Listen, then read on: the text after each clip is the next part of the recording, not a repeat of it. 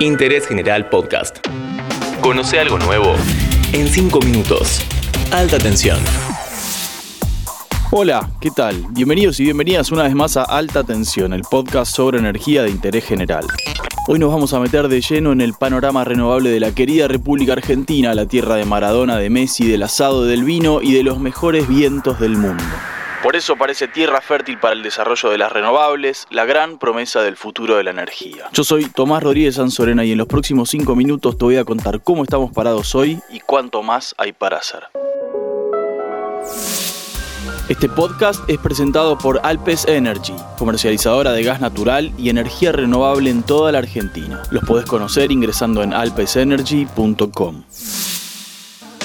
En uno de los últimos episodios de alta tensión hablamos sobre la generación distribuida, la posibilidad de generar energía, sobre todo solar fotovoltaica, en nuestros hogares. Pero hoy nos vamos a dedicar a las renovables de escala.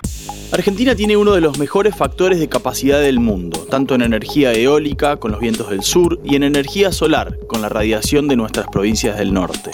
Y vos te estarás preguntando, ¿qué es el factor de capacidad? Es la cantidad de energía que realmente entrega una instalación respecto de todo lo que podría entregar si funcionara al máximo todo el tiempo. ¿Me seguís? En el caso de la solar, a grandes rasgos, es lo que produce cuando es de día. En el caso de la eólica, es lo que producen cuando hay viento.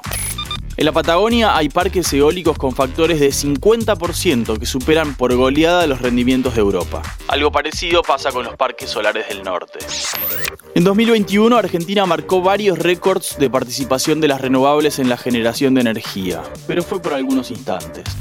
El 22 de agosto a las 5 de la tarde llegó al 24%.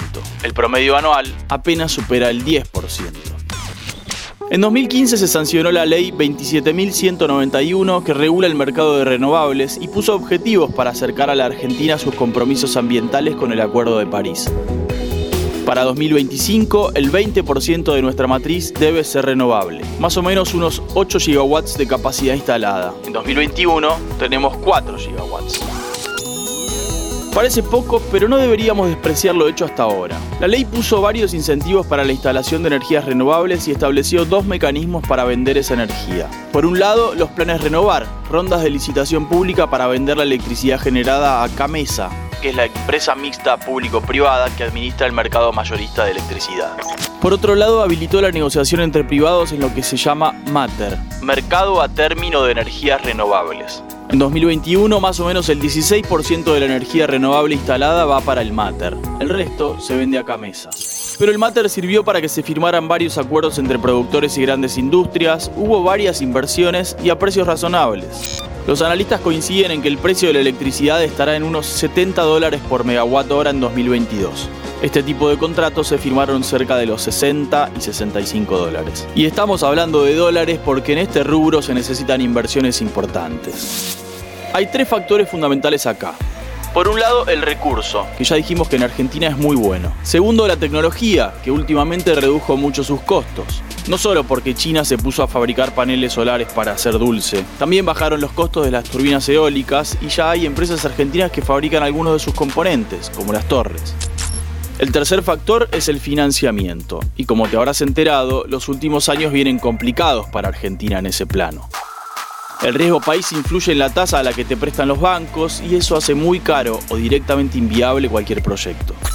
Antes de terminar, te recuerdo que este capítulo de alta tensión tiene el apoyo de Alpes Energy, comercializadora de energía en todo el país. Conoce más sobre esta joven compañía en alpesenergy.com. Argentina tiene que resolver sus problemas macroeconómicos para hacer viables este tipo de proyectos, que además de entregar energía limpia, atraen inversiones y generan empleo. Y además necesita mejorar y ampliar sus redes de transmisión. Los buenos vientos del sur y el buen sol del norte solo se pueden aprovechar en tanto lleguen a las grandes ciudades, que están sobre todo en el centro del país. Personalmente creo muy difícil que podamos tener una matriz con mayoría de renovables por un montón de cuestiones técnicas de las que vamos a hablar en otros programas. Pero Argentina todavía tiene mucho margen para incorporarlas. Y el momento es ahora. Gracias una vez más por escuchar Alta Tensión. Nos vemos la próxima. Seguí a Interés General en Spotify y escucha nuestros podcasts nuevos todos los días.